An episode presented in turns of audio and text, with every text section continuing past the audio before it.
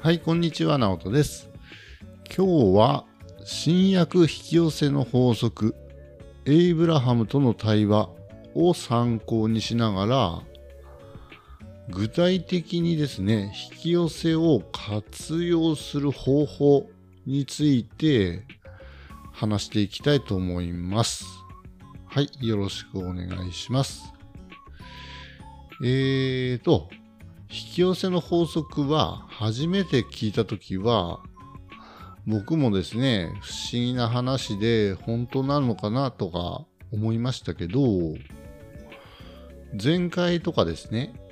ちょっと前の話で量子論とか脳科学の観点からもちょっと見ていったんですけど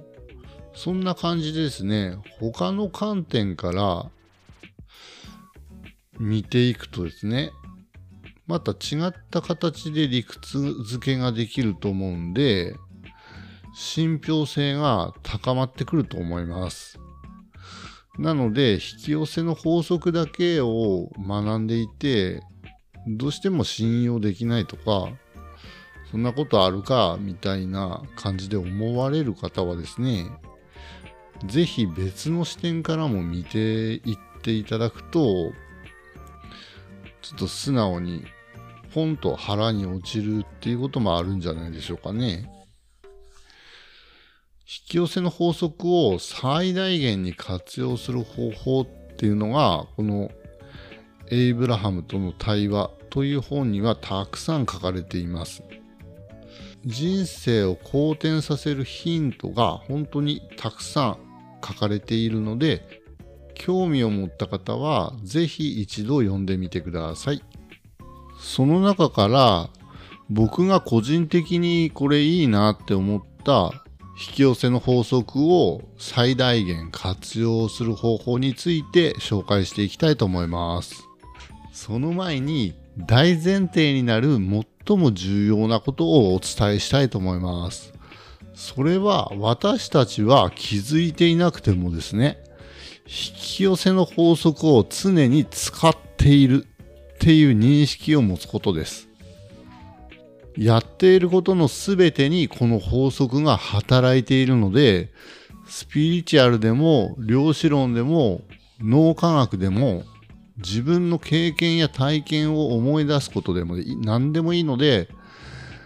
どんな観点からでもいいんで、理解してですね、納得し、日々起こることを観察することがとても重要になってきます。それを踏まえた上で話していきます。思考を集中させること。前回に解説した通りに引き寄せの法則はあなたの思考に常に反応しています。なので当たり前かもしれませんけど思考をどこに集中させるかがとても重要になってきます。関心があることを選んで、そのことについて考えます。その時にただ考えるのではなく、関心がある物事の良い面を探しましょう。引き寄せの法則は、その思考に作用して、似たような思考を引き寄せて、どんどんですね、勢いを増していきます。選んだものに意識を集中していればあちこちに思考が飛んでいる時よりも引き寄せの作用点はさらに強力になると本書には書かれていました。次に感情の力を使う。これは別の機会に話しますけど感情は大きなエネルギーを持っているんです。本書でも強い感情を伴わない思考はそれほど強い磁力を持っていません。と言っておられます。磁力とはつまり引き寄せる力のことですね。この磁力をよりパワフルにする方法は毎日10分から15分間のですね、情熱的でポジティブな感情を活性化させてくれる思考を意図的に巡らせること。これにはものすごい価値があると本書には書かれてあります。具体的にどうすれば良いのか、イメージが湧かない人はですね、本書の中の、えっ、ー、と、第2章の創造のワークショップという項目を読んでみてください。健康、情熱、豊かさ、良好な人間関係など、自分が思い描く理想の人生に必要なものすべてを毎日少しの時間のワークで引き寄せられるようになるそうです。これをなんとか習慣づけるようにしていけば徐々にこの引き寄せの磁力のパワーもアップしていくものと思われます。はい。では次は人生を変えると決意する。これはすごく単純なんですけど、人生を変えると自分で決意することで本当に変わります。引き寄せの法則について理解して、その上で人生を変えると自分でただ決意することです。決めるんです。それを選択する。人生を変えることを選択する。たったこれだけのことなんですけど、これにはものすごい力があります。人生を変えることに意識をフォーカスすれば、あとは勝手に変化が引き寄せられます。その変化と自分の内面を日々観察してみると面白いです。自己肯定感も徐々に上がっていきます。はい。以上3つですね。本書は引き寄せの法則について私たちが抱える全ての疑問が網羅されております。例えばこういう時はどうしたらいいとか、この場合はどう考えればいいんだろうとか、そういうことが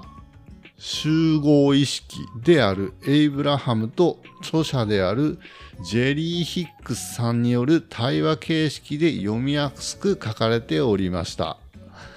この本は、えっ、ー、と、シリーズになってまして、この新約引き寄せの法則、エイブラハムとの対話以外にもあと3冊あるんですけど、それぞれお金と引き寄せの法則だとか、パートナーシップと引き寄せの法則だとか、そういう風にテーマ分けされて4冊出てますんで、気になる方はそっちの方もチェックしてみてください。ちなみに僕は3冊目を読んでいるところで、4冊目はまだ読んでません。具体的に活用する方法を3つほど紹介しましたけど、想像のワークショップってやつですね。これなんかいいんじゃないでしょうかね。僕も、この本に書かれている通りではないんですけど、と瞑想とかですね、朝と寝る前としてまして、想像のワークショップに近いことをしております。もう大体そうですね、もうそろそろ1ヶ月、もう2ヶ月ぐらい経つんかな。効果はですね、すごくあります。なんていうか、まだ自分の内面にしか効果はないかもしれないんですけど、内面がものすごく変わってきましたね。なんか、毎日幸せに暮らせてます。おかげで。僕も、もう自分の身をもって実感できているので、これはですね、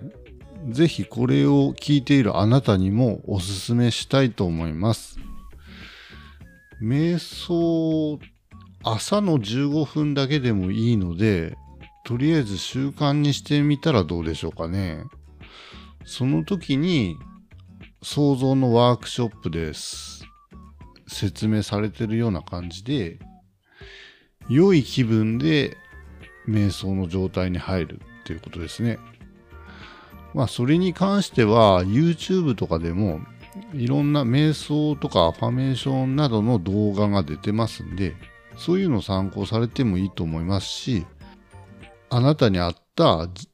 やり方を見つけてですね、これを続けることが大事ですんで、うん、とりあえずチャレンジしてみてください。きっといい風に変わると思います。僕も本当に良くなっていったんで、これは本当にお勧めしたいと思います。はい、ありがとうございました。そしたら今日は